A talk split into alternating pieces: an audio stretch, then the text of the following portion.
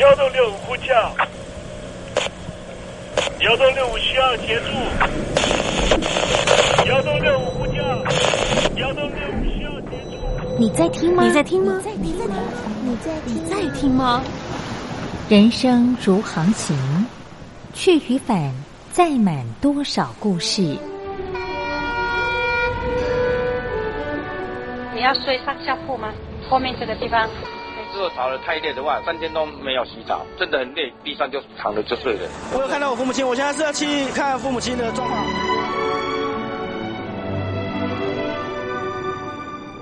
聆听故事湾，让每个故事找到属于自己的码头。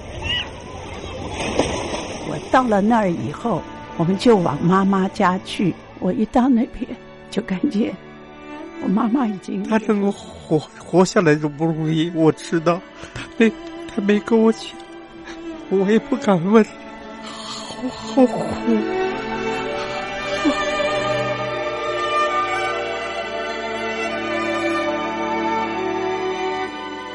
聆听故事湾，聆听故事湾，瑞林制作主持。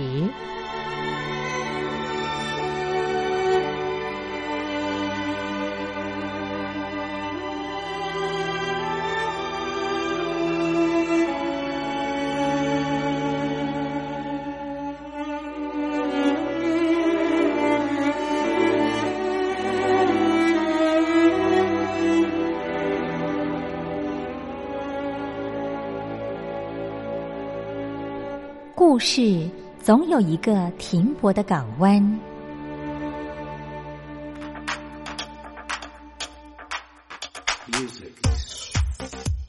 下礼拜四啊，三月十二号啊，是一个重要的日子啊。是什么样重要的日子呢？就是我们的国父中华民国的开国的最重要的人物了，就是孙中山先生的诞辰日了，也是呢这个北京当局呢所说的革命先行者了啊。但是两岸对于呢国父孙中山先生啊，哎，今年到底几岁啊？是一百五十五呢，还是一百五十四号？哎。我告诉大家，台北当局跟北京当局呢是有不一样的看法喽。为什么会有不一样的看法呢？待会呢，在传记光华这个单元里面，我们特别邀请到的是传记文学出版社的副社长温恰一教授，我们来平息一下了哈。哎，到底呢，两岸之间呢是有什么样的矛盾呢？都是这个孙中山先生的这个传人啊？为什么？到底为什么？对于人家的年龄呢，算法呢不太一样哈？两岸。必须又不同调了。好，待会呢，我们再跟天友介绍介绍。还有呢，我们今天要跟天友介绍的是呢，孙中山先生的继承人到底是谁呢？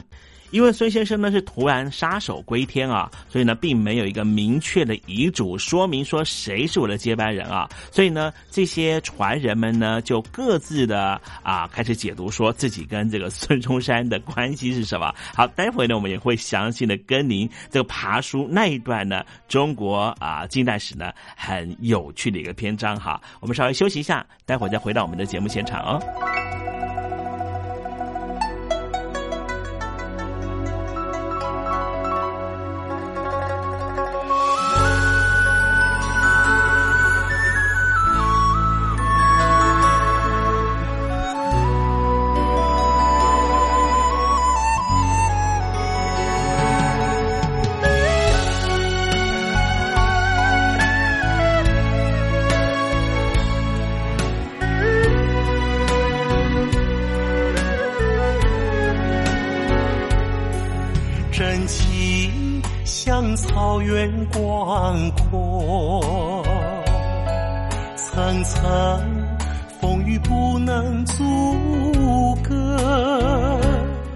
峡两岸的朋友，您好，我是费玉清，祝您阖家安康。邀请您收听东山林的节目。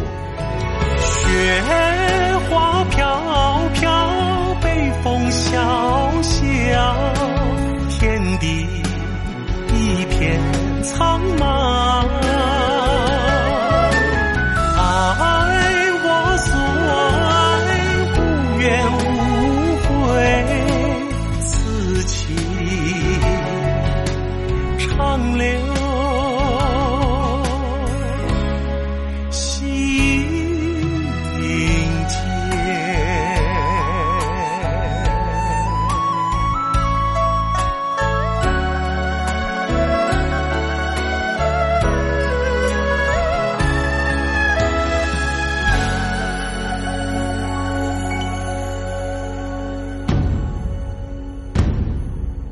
钻凿历史，啮取纯净史料，回首尘封传记，探究前人足迹。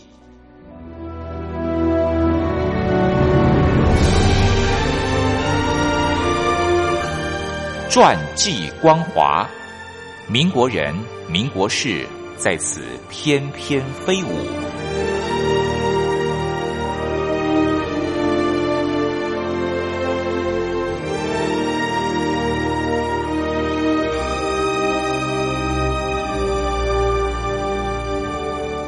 传记光华单元由传记文学出版社与光华之声合作播出。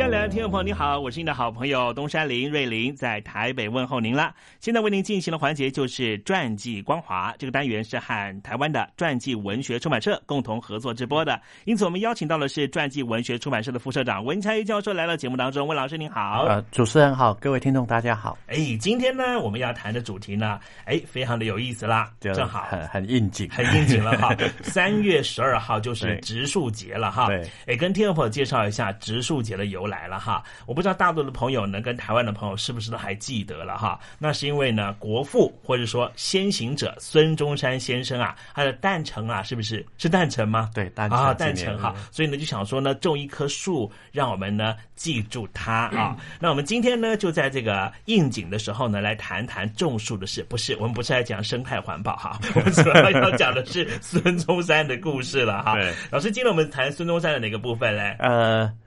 有一个蛮有趣的一个问题啊，这也是说在传记文学的那个作者当中，他们所提出来的哈。因为孙中山是大概是近代史人物上哈少数两岸都能够接受的哦。那刚主持人有提到，大陆称他为革命的先行者啊，那台湾这方面尊敬为国父哎。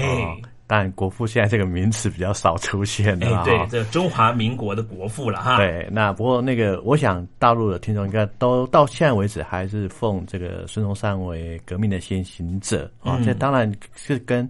孙中山联俄融共的这个政策有关哦，那就是第一次的国共合作了，就是这个背景之下哦，所以说大陆的这个学界啊，对孙中山的那个研究也蛮多的哦，那就有学者指出来，发觉到说，哎，两岸在算这个孙中山的年纪的算法上，其实是有差别的哦。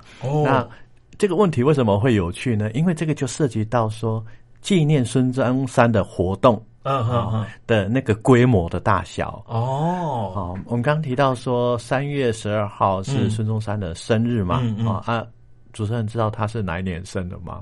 啊，嗯，糟糕，这个不记得了，对，这个没关系，我也不记得啊。那以前我们的这个年代啊，我都只知道要放假，对，就放假，根本不管他到底是哪一年生的，哎，对对对，那他其实是。一八六六年哦，一八六六年啊，哦，所以刚刚这个呃，按我的苹果手机呢啊，数字减一减是这个一百五十四岁了啊。嗯，那个主持人特别强调他是苹果的手机，哎，对，因为苹果的手机比较安全啊。我以为手机会被置入一些国家喜欢的，比方说为了要量测你的体温啊，或者说你到底是红色还是辨识，对哦，那太可怕。苹果手机比较不会这样。我我以为。苹果手机的电子计算是比较正确，没有没有。当然，我们的节目也没有苹果的置入，当然也欢迎那个苹果公司置入我们的节目。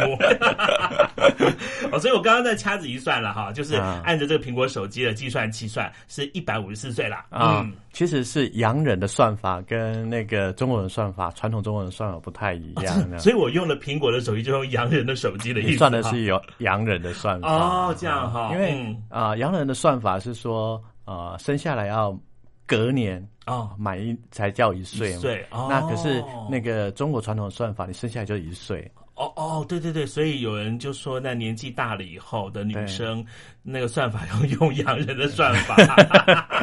没有，我现在也都是用洋人的算法，真的。所以老师才二十四。所以呢，就是呃，两岸之间呢，对于这个算孙中山先生的算法是不一样的。对，因为这个算法不一样哈，嗯。所以说有些时候在办那个大的庆典的时候，比如说嗯。一百周年啊、一百五十周年啊，嗯。好，这都是比较大的一个庆祝的活动嘛，所以它规模就不太一样。比如说哦。二零一六年的时候啊，大陆是庆祝。孙中山一百五十周年周年。的生日，哦。哦，那哦当然就是盛大的举办嘛。对对哈对嗯。可是反观当时的台湾，就有点静悄悄的，规模上好像是不如中国大陆这样。哦哦，因为我们是隔年啊，是那所以那个那个跟政党谁执政没有什么关系，对对对主要是跟计算的方法对，哦因为在啊、这个呃前一年嗯。哦，我们的算法是在前一年就是满一百五十。哦哦哦哦，对，你看我算数就差了，我刚刚以为是二零一七年，其实我们是前一年就已经大肆庆祝了一次了。对对对对对。哦，对，所以说这个呃双方两岸呐、哦，很多都是各自表述嘛，嗯是连孙中山的生日也同样是各自各自表述啦嗯。对，所以呢，我们今天来谈谈这个孙中山呢，就从这个两岸呢计算年纪不同呢，哎，开始呢算一个切点开始讲起了哈。那不我再补充一下好哎了哈、那两岸是这样算，嗯那孙中山自己本本人是怎么算的？本人呐、本人可能要关落音哦。对哦，所以就是现在问已经来不及了，真的来不及了哦。可能问他的这个孙女也来不及了都问不到怎么办哈？没有啊，因为孙中山因为常年在外搞革命嘛，嗯然后接受外国媒体的采访啊，像诸如此类的哈、嗯所以说啊、孙中山其实他也本人也是采取西洋人的算法。哦，好，就是这个温恰一教授已经跟孙中山本人算是眼神已经确认过了，对他是用西洋的算法就是用裸体来推敲，对，就是用这个传记文学出版社做保证的啦哈。孙中山先生呢，他本人是用这西洋的算法呢来算他的年龄的啦啊。那这个年龄的计算方式啊，哦，我想孙中山本人哦，嗯。应该也不会那么头大啦，啊啊，不会那么伤脑筋，反正都有蛋糕可以吃嘛，哈对对。对都会举办纪念活动嘛，哈、嗯，而且这个按照这个台湾跟这个中国哈，嗯。这不一样的计算方式哈，那个还会有两次的盛大的。所以说这个他的年纪、生日的一种计算方式，不是他最伤脑筋真的的。嗯啊我觉得他最伤脑筋的是继承人的问题。哦，所以这个问题也是。也是温家益教授跟孙中山先行者呢眼神确认过了哈。哦，我们精神已经交汇过交了。汇过了我想说 嗯啊，我用心去体会他，他一定觉得这个是一个最令他伤脑筋的问题。好，那是哪个问题呢？让我们这个国父孙中山先生觉得，哎呀，好伤脑筋啊！嗯，就是继承人的问题呀、哦，对，因为我们知道哈，孙先生呢，这个离开人世的时间甚早了哈。对，然后他的革命大业呢还没有成就的时候呢，就在这个和平医院呢说了那句很重要的话哈。革命尚未成功，同志仍需努力 啊！我我们这里不能讲这个普通话，应该要讲这广东话，对吧？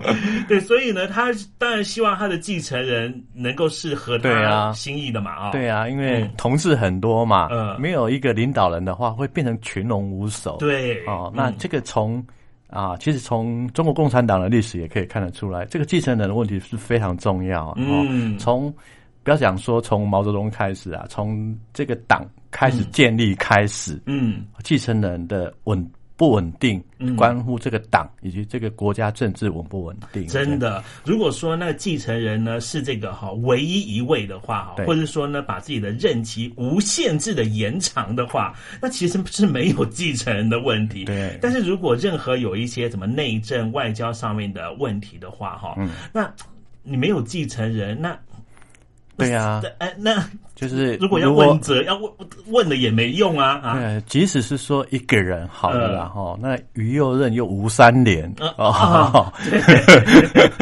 那啊、那个我想就是说，就像主任所讲的，那那个责任的归属，对啊，哦，这是很难去计算的哈、哦。嗯，你要怎么就责？哈、就说现在这样子，这个一直封下去，哈，一直封，一直封，你要救谁的责啦？啊。以前至少有九个人或七个人轮流嘛，对不对？哦，对，因为以前还有任期的那对。种看得出来哈、嗯。啊，可是现在哦，最伤脑筋的就是说，呃那遥遥无期，遥遥无期，哎，天哪啊！好，那我们回到这个 孙中山先生，哎，就连先行者他都没有遥遥无期，哎，对不对？因为刚刚主持人所提到的啦，嗯。就是也许那个疾病来的太突然的对。哦，那还没有部署这个继承人的时候，嗯。那就撒手人寰了嗯。哦，所以说这个呃，对一个革命的创立者来讲，他遗留下来的、嗯。这这个其实是一个蛮重大的一个问题啊，对。特别就是说，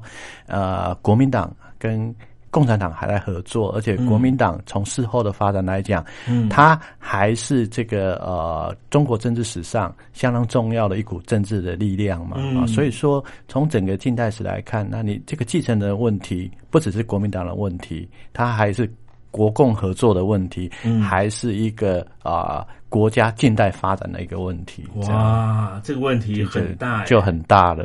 是啊，所以孙中山先生 回来撒手这个归天了哈，我们也不知道会不会突然之间杀手归天，然后疾病而来，谁都无法挡嘛，对不对哈？所以到底该怎么办呢哈？我们稍微休息一下呢，待会儿呢再跟听众朋友谈谈了。这个到底呢，孙中山的继承人是谁呢哈？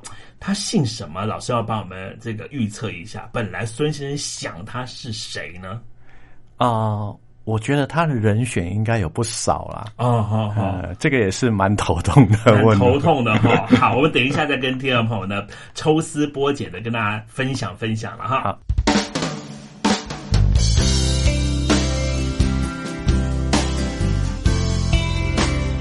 有人告诉我，爱情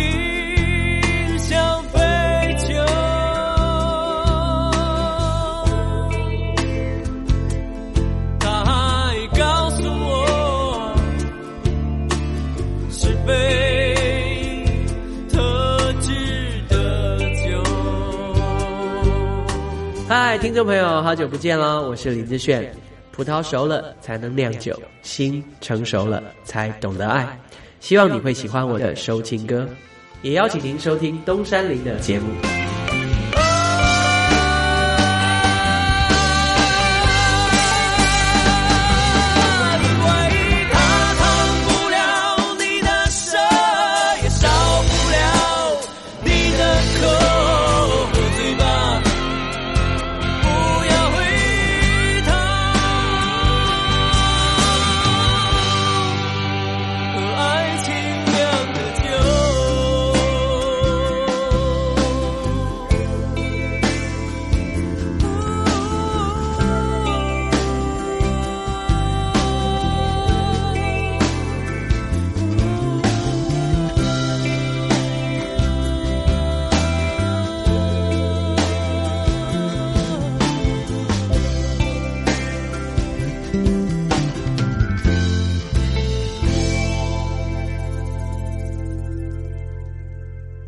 光华之声，正在为您进行的栏目就是聆听故事湾。现在为您进行的环节啊，就是传记光华。这个单元是和台湾的传记文学出版社共同合作直播的，因此我们邀请到了就是副社长温乔一教授来到节目里面。温老师您好，哎，主持人好，各位听众大家好。刚才我们讲到了哈，呃，孙中山先生就是中华民国的国父，也就是革命先行者了哈。对，突然之间撒手归天说，同志，我们革命尚未成功啊。怎么样？要继续努力啊！对哦，那他的继承人要怎么样？这个登高一呼，承接这个重要的重责大任嘞？对，这个是比较麻烦的地方，嗯因为又没有白纸黑字哈。对那谁是继承人呢？嗯啊，不是说你说继承人就是你呀、哎那也要别的同志愿意接受嘛。真的对，嗯啊，所以说这个是一个，我觉得对于孙中山来讲是一个措手不及，而且很困扰的一个，对对整个国民党也是如此啦。哦，嗯那所以说我们可以从各种迹象来分析，嗯，那谁是孙中山的继承人？嗯蒋介石吗？蒋介石。可是据我所知，蒋介石那时候好像还没办法啊坐上大位哈，那个时，候。那个嗯从主持人讲这句话，我们就可以了解他受的是传统教育哦真的吗 啊，对，哦国民党还是有部分的理解啊。哦是是是哦对，嗯那啊，我觉得哈，可以从很多迹象来做推敲。嗯那我们刚刚提到革命尚未成功，同志仍需努力。那主持人有没有读过孙中山的遗嘱？遗嘱，哎，遗嘱不就刚刚那几句有出现过吗？就在里面，对吗？哈，对。哦，哎，是谁写的？其实我以前背过，真的。老师是当狱官一定要背这个，是不是？哈，于致力于国民革命，反四十年，第一句。那中间内容要继续吗？没有，再忘记。但是我们只要记得最头一句跟最后一句就好了。对对对。好，所以呢，这个遗嘱哈，是谁写的？那啊，这个。这个遗嘱啊，就是汪精卫写的哦。那就汪精卫就是他继承人啦，对嘛？哈，有个说法是这样子嘛？对，因为就是那个孙中山到北京去进行南北议和的时候啊，啊，带了一些人嘛，其中就有啊汪精卫啊。嗯，哎，那我们知道说风流倜傥，又是革命的热血青年，哎哎，蛮受好评的哦，长得又帅，嗯啊。那文采飞扬，所以说孙中山遗嘱才会找他写啊，哦他不可能找我写。老师他还没生啊，对啊，所以说很多人就从这个迹象里面可以看得出来哦，遗嘱一定要交给最重要的人来写，最信任的人嘛。对呀，啊，所以说从这里就很多人断定。是汪精卫，嗯嗯，可是不见得啦，因为国民党人才济济嘛，哦，除了汪精卫之外，很多革命志士、革命青年也很多啊，也很优秀啊。嗯，当中有一位啊，也是很重要，孙中山的左右手，嗯，就是胡汉民先生。胡汉民啊，对，哦，他是留学日本的，嗯。啊，那啊，具有这种啊激进的革命思想，嗯。啊，受了那个呃社会主义思潮的影响啊，啊。除了之外呢，啊，他也写了一手好书法哦。哦，当时民国有四大书法家，嗯，一位呢就是胡汉民啊。老师有没有觉得我很取巧，像九官鸟一样？另外三位告诉我们吧，哈。呃，谭延闿，谭延闿啊，吴志辉，吴志辉，吴志辉，吴志辉，我知道，吴志辉呢就是这个国旗歌的作者，对不对？哈，那还有于右任先生。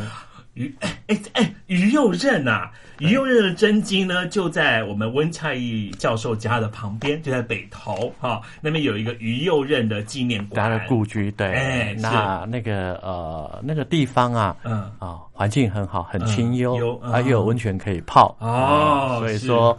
真的是行家啦，才会选择那里当故居。老师，我们现在是时尚玩家是不是？没有，我们是在民国玩家了哈。所以呢，刚刚老师讲到胡汉民呢，跟于右任呐，哈，还有谭延闿啦，啊，还有这个吴志辉，吴志辉啊，他们都是四大书法明初的名家，对对对，各有擅长啦。哦，就是比如说于右任擅长行书嘛，因为其实你在台湾很多公共场还是可以看到于右任的书法。那谭延凯是以草书、以楷书为闻名的，嗯，也是一个美食家哦。哎，既然你讲到美食家哈，呃，如果这个中国的朋友啊来台湾玩乐哈，嗯，你去吃那个鼎泰丰哈，鼎泰丰那三个字哈，就是于右任写的。哦，好看又好吃，好看又好吃哈。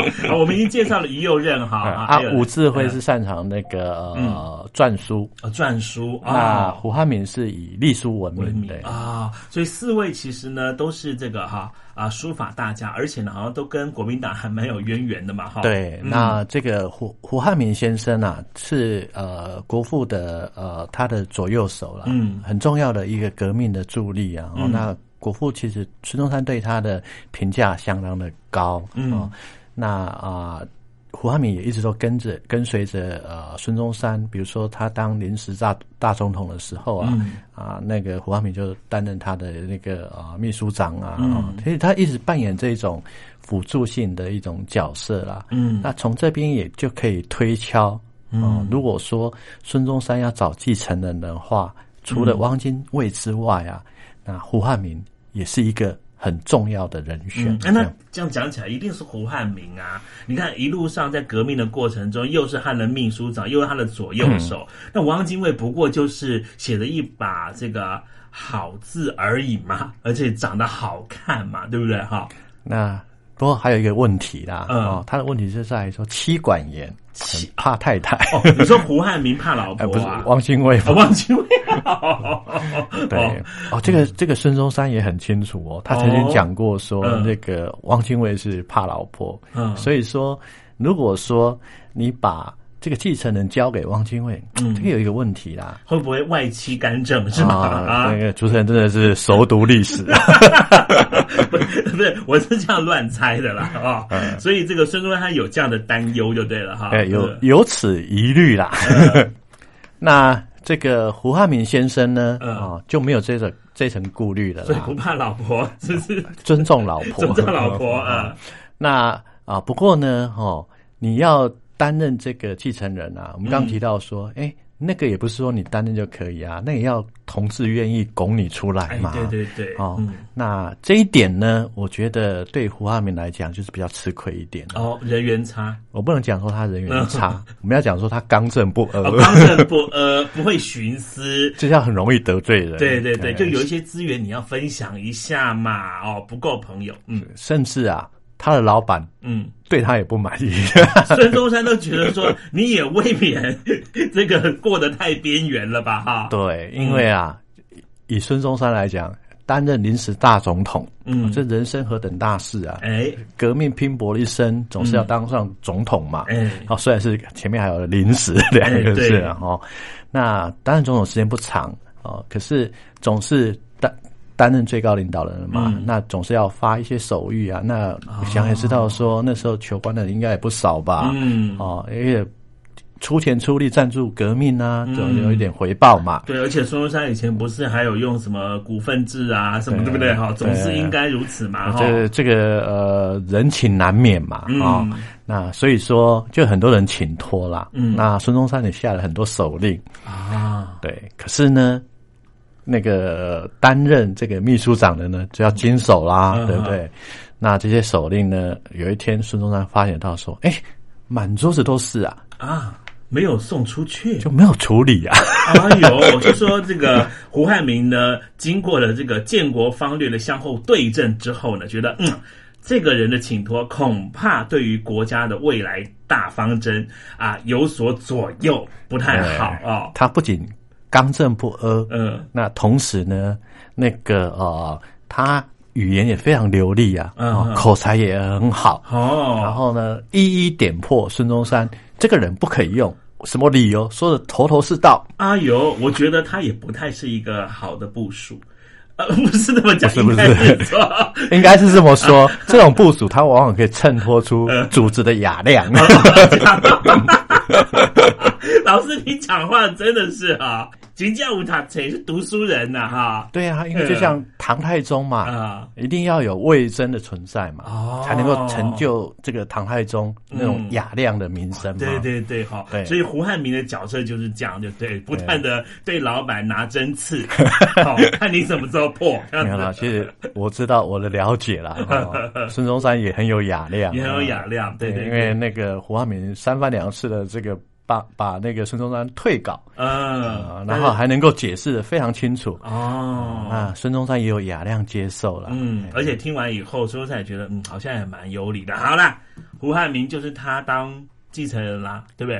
啊、呃，不过呢，嗯，他虽然没有妻管严，嗯，可是他兄弟多。哦哦，这样子哦，哎、哦，就是说，汪精卫可能会这个最后大权旁落于老婆那一系，可是胡汉民呢，可能会在夜里头被他兄弟把那个什么国之玉玺偷走，就对了，会容易被兄弟拖累了。哦，这样哦，其实这一点孙中山也很清楚啊、哦，嗯、因为早就有这样的一个评论了。虽然说胡汉民真的刚正不阿，可是他也看出胡汉民的问题啦，就是那个朋友多嘛，兄弟多，他、嗯、有时候会被。这个兄弟拖累啊，真的就是被拖累了。哦，这个最有名的就是那个廖、嗯、刺杀廖仲恺那个案子、廖仲恺应该最近香港问题很热门嘛？哎、嗯、啊，主持人有听过廖承志？廖承志就是廖仲恺的儿子嘛，对不对？对，我记得廖承志是不是曾经还写了一本这个呃告蒋经国的一篇？啊，这个大信对不对？哈，对，相逢一笑泯恩仇，仇啊，希望这样解决两岸的问题。问题，嗯啊，因为就有这种国民党跟共产党这段渊源嘛。嗯，那廖仲恺他在国民党是大佬，嗯，哦，大概是二号、三号人物了。哎呦，居然有人要暗杀他，哎，哦，就就是那个因为不会暗杀我了，因为一定要暗杀那种一二号、二号、二号、三号人物。对，老师 一你不是国民党，二你那时候也没生，所以当时胡汉民主张要去暗杀廖仲恺、不是不是，嗯。就是这个案子哈，因为呃廖仲恺被刺杀嘛，啊当然是国民党内的大事啊，所以组组织的那个调查团，嗯，那汪精卫啊、蒋介石啊都是那个调查委员嘛，嗯。还追查到凶手的，哦，抓到了，对，可是呢，这个凶手是胡汉民的兄弟，哎呦呀，那这个事情就难解决了，这就难了，嗯，没想到胡汉民呐、就快要登上大基的那一步，就被兄弟所累。那这个调查是由汪精卫主持的嘛？嗯哦，那我们刚提到过啊，那个这个是继承人的相争嘛？那汪精卫开玩笑，这不是正好正中他的下怀吗？没错，就只差一个借口嘛，是不是？一刀给他开心啊？对，所以说这个案子的始末啊，到底是不是胡汉民在背后怂恿的，是嗯。天晓得。不过呢，哦。可是看在这个汪精卫的眼里啊，这嗯。刚好是一个机会嘛，哦。所以当场当夜呢，就调动了黄埔军校的学生要去抓拿胡汉胡汉民，哦、对，而且胡汉民也蛮机智的啦，嗯哦，在家里听突然听到乒乒乓乓的声音嗯啊、那感感觉好像是事态非常严重的。这时候一个纵身就翻越了他的家墙，然后就逃脱了，是不是？啊这个是武侠小说的事。但是他就很聪明啦，就没有被抓了那总要跑嘛，对不对？嗯不能束手就擒啊。那逃哪里呢？嗯，哪里才是最安全呢地？方对对对，哪里啊？孙中山家。他已可是他已经往生了、啊，往生了。嗯，哎，嗯汪精卫家，没错，他躲在汪精卫家，跑去汪精卫家。啊哈，然后汪精卫不在家，他老婆在啊，哦就陈璧君在嘛，嗯哼他就跟他老婆诉苦啊，然后哦，他老婆陈璧君就一通电话打给汪精卫，说你干嘛要这个？你为什么要抓他？对。哦然后那个啊、汪精卫呢就说这个人该抓啊，他讲了很多。后来那个才知道说，哦，原来那个胡安敏躲在他家里面啊？那、你怎么抓？对呀，尤其还有妻管严，对不对哦？所以这当然是很严重了，也不是说妻管严，就是说，嗯，这国民党的大佬嘛，你不能这样的个处理方式啊。对呀嗯那最后呢，就是这个就大佬协商嘛，就汪精卫啊、蒋介石这一些人呢，就把那个胡汉民软禁起来，这样。哦哦，所以胡汉民也因此呢，从继承的这个啊选择排列中呢，排到最后一名去了啊。那虽然这种可能性已经降低了哦，嗯它不是不过呢，还是有空间的存在啦。哦。为什么说有空间的存在？因为如果说嗯。汪精卫已经定于一尊的话，嗯，哎，那胡汉民真的就没机会了。对呀、对啊，一定会被追杀到底嘛，赶尽杀绝哦。嗯。那可是呢，如果有人要去挑战汪精卫，嗯，哎，这就有可能从排列组合啊、哦。三角战略啊，哦。哦，这就有可能了嘛。对，那啊、也就是说，因为你的继承人没有不没有制度化，嗯哦，所以说这个事情，我想说说也会常常发生啊。嗯嗯哦，那哎，也其的确是有人要挑战。哦，也也就是说，胡汉民跟汪精卫，汪精卫现在占上风了哈。嗯但是呢，第三方的人物出来大挑战，这个人就是握有实权，就是军权的对。蒋介石了哈。对，那他这个时候已经慢慢在壮大了嘛，嗯。哦，那啊、从一开始他当然不是一个很重要的那个党内的人、嗯。人物啦，可嗯是因为他担任那个呃黄埔军校校长之后，嗯。带领了这个黄埔子弟兵、嗯北伐成功了。啊成功了，嗯。所以说他某种程度上也是一方之霸。嗯。另外很重要一点就是。真的是毛泽东讲的啊，枪杆子要才能出政权啊！啊，真的哈、哦，因为在那个非常时代哈、嗯，对，那他拥有枪杆子嘛，嗯啊、所以说在这种情况之下，那啊，蒋介石就是一个可能的人选。嗯，所以蒋介石现在呢，终于呢，哎，可以站上历史的位置上面，要跟汪精卫挑战了。对，因为他有军权，嗯然后呢，他又有上海的资本家支持他。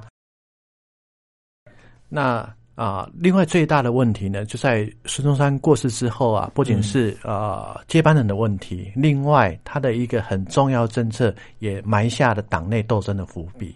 我想呢这个伏笔就是他的联俄融共的这个政策啦。哦，那当然孙中山的考量是有他的一个实际的需求，因为国民党终究是在二次革命之后失败嘛，走投无路了。嗯那啊。那也没有任何国家伸出援手来，那这个时候，那个俄国愿意支持国民党，哦，所以说在这种考量之下，啊，孙中山接受了这个联俄融共的这种政策。那虽然是孙中山。接受了，嗯啊，可是党内的哈反对的意见也不少。对，因为孙中山那时候呃联俄容共的一个时代背景，跟后来北伐都成功的中国国民党是不一样的。对，可是他在世的时候，因为有权威嘛，嗯，那啊他就等于党。哦，所以他有这个权威，所以说虽然有不满，也不不会说爆发出来。可是等到他一过世之后啊，这个党内的分歧就变成一个很激烈的一个呃权力的斗争了。嗯嗯。那汪精卫在党内是属于左派的哦，那接受这个联合容共支支持的，这同时他也被这个共产国际啊的代表包罗廷所支持啊，包罗廷也看也啊也主意由他来做接班呐。国国民党。党内的这个共党势力是支持他的，嗯，那当然就是说啊，也有反对的啦，啊，那那蒋介石起来之后呢，就开始在集结这些反对势力了，嗯嗯，其中胡汉民就是很重要的一股反对的力量。哦，所以就是说，汪精卫把这个胡汉民给软禁之后呢，蒋介石反而呢去跟胡汉民呢做这个策略联盟了。对，因为在孙中山在世的时候，那胡汉民其实就反对。呃，联合融共的一个政策了啊，那所以说在党内呢啊，那个就共产国际来讲啊，胡汉民其实是啊大右派啊，啊，所以说。那个呃，我们刚刚提到孙中山是两方都能够接受的那个历史的人物嘛，嗯，那比较悲情的就是胡汉民啊，得罪了两方，那大陆方面对他来讲，认为他就是呃反共的右派的这个势力嘛，嗯，那在这个国民党或者在蒋介石主导之下的台湾的一个历史的书写呢，当然也不会把这个挑战曾经是挑战这个蒋介石的这个权力的这个历史。人物啊，纳入正面的一个教材嘛，嗯，所以说这个就是显得这个胡汉民先生就比较悲情一点了，嗯嗯，哎，那像汪精卫哈，我想问老师这个问题啊，汪精卫他是联俄容共的支持者嘛，哈，对，可是呢，现在的这个呃北京当局好像对他的评价也不高嘛。那个原因是因为他后来这个投日的关系吗？哦，我觉得这个是一个非常重要的一种关键呐。哦，不只是说北京方面对他评价不高，我想就是说。一般的这个呃，中国来讲呢，哦，不要说北京啊，就是两岸都是一样，有不少人其实对他有很多的非议。即便是这个人文采再好，嗯，那也是一个革命的血性的青年，就我们刚刚所提到的。可是这种种都没有办法弥补他作为汉奸的这个呃选择，这样。哦，所以他变成一个这个为政府的这件事情，就是大汉奸这件事情呢，也。获得了两岸的呃文史的这个。呃，共识就对了哈。对，就是说，不管他有再多的理由啦，嗯，哦，那你都没有办法去摆脱这个汉奸的这种骂名。嗯嗯。好，我们今天在节目里面呢，啊，介绍的呢就是三月十二号哈，孙中山先生也是呢两岸的共识了哈。对，就是中华民国的国父，也是呢中国共产党呢所说的革命的先行者了哈。在三月十二号这一天呢，听众朋友啦。啊，我想我们大概也不用去记是一百五十四岁还是 一百五十五岁了哈。啊，我们在这一天，可能你要找个地方种树也难，但是正好呢，在这一天呢，我们就尽可能的哈啊，爱护我们这个地球哈。对。然后呢，这个让生态有更好的这个啊这个发展哈。对。那如果可以的话呢，还是要戴上口罩哈。因为疫情还是非常的猛烈啊。对 好，那个记得哈，如果拿不到酒精的话哈，吃饭前呢要洗手哈。好对，就是说，呃，戴上口罩。如果说没办法出入公共场合的话，嗯在家读书，看看传记文学也不错、哎，也不。错了哈。我们最后呢，这个推荐的是两岸四地最公允看待中国近代史的是哪一本杂志呢？啊，传记文学。嗯，我们最后呢，在这个节目的尾巴呢，就感谢传记文学出版社的副社长温强一教授参与我们的节目了。谢谢，拜拜，拜拜。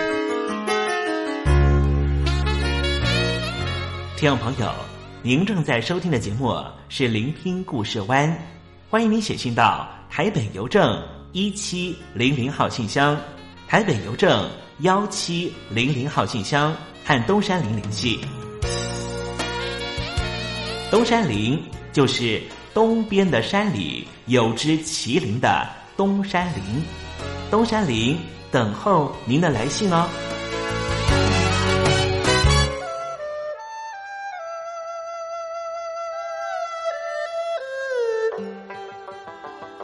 这是两岸中国人都喜欢的一首歌。小城故事多，充满喜和乐。如果主持人播错了速度，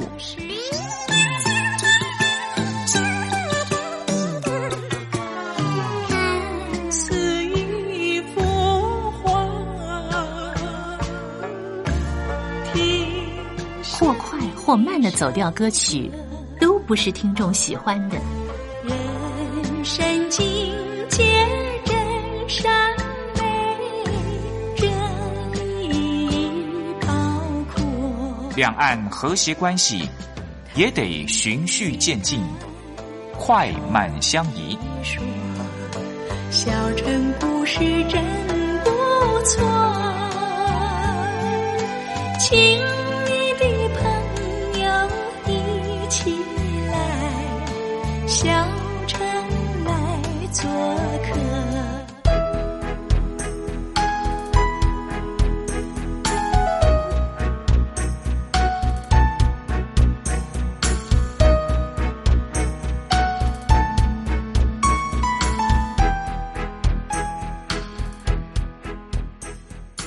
活中少不了知性的真，生活中少不了理性的善，生活中也少不了感性的美。光华之声，永远陪伴您，生活在真善美的世界。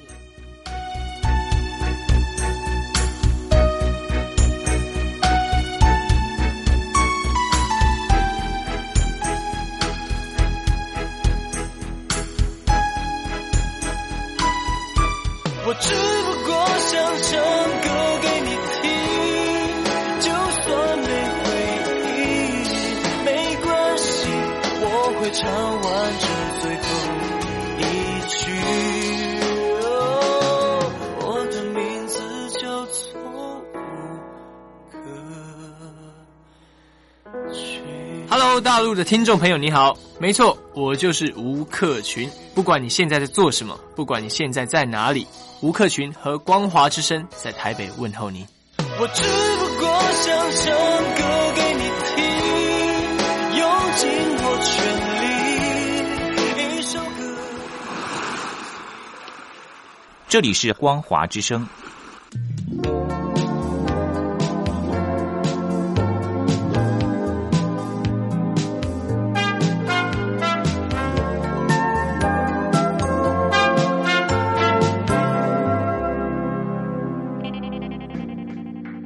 在今天节目的最后呢，安排一首歌曲吧。这首歌曲呢是动力火车翻唱凤飞飞的歌曲啊。这首歌曲呢叫做《潇洒的走》。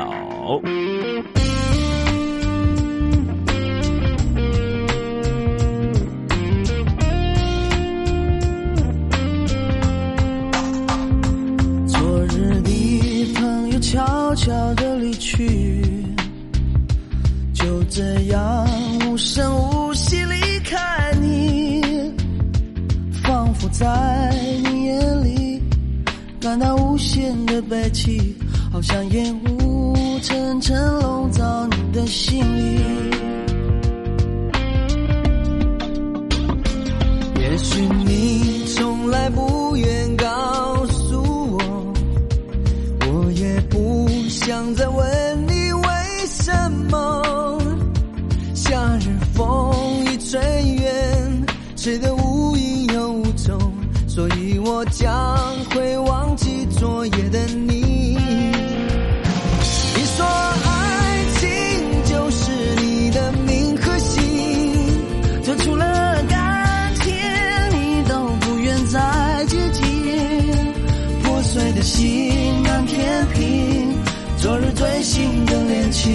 所以我将忘记你的背影。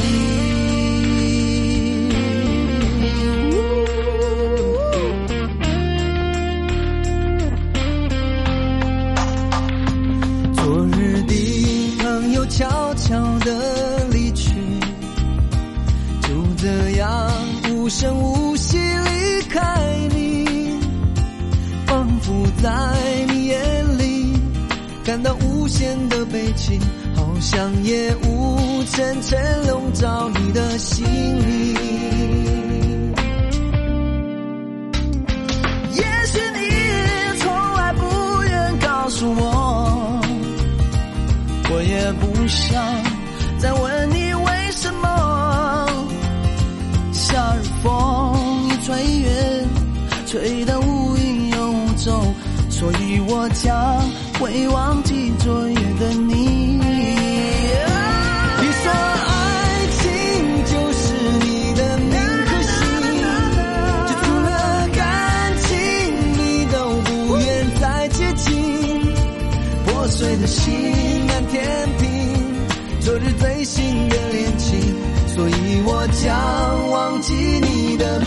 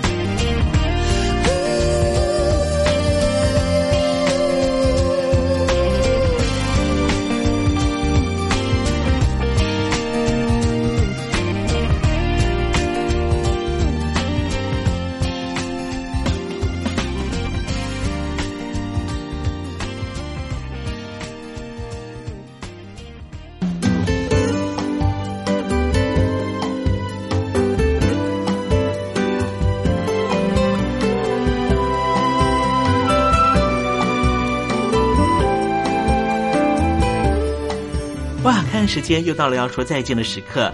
无论今天东山林给了你什么样的情绪延伸，再见总是要说出口的。但是，我最亲爱的小伙伴，你知道吗？比起再见，其实我们更擅长想念。每一次的再见，都是为了下一个再相聚，不是吗？我没办法确知明天还会不会在这里见到你。都说了，人世间的所有相遇都是久别重逢。不管说再见之后，你会遭遇什么人，会见到什么样的风景。如果你愿意的话，东山林每天都在这里等你，再请您和我分享你的一路精彩，好吗？再见了，我最亲爱的你，我们不见不散，拜拜。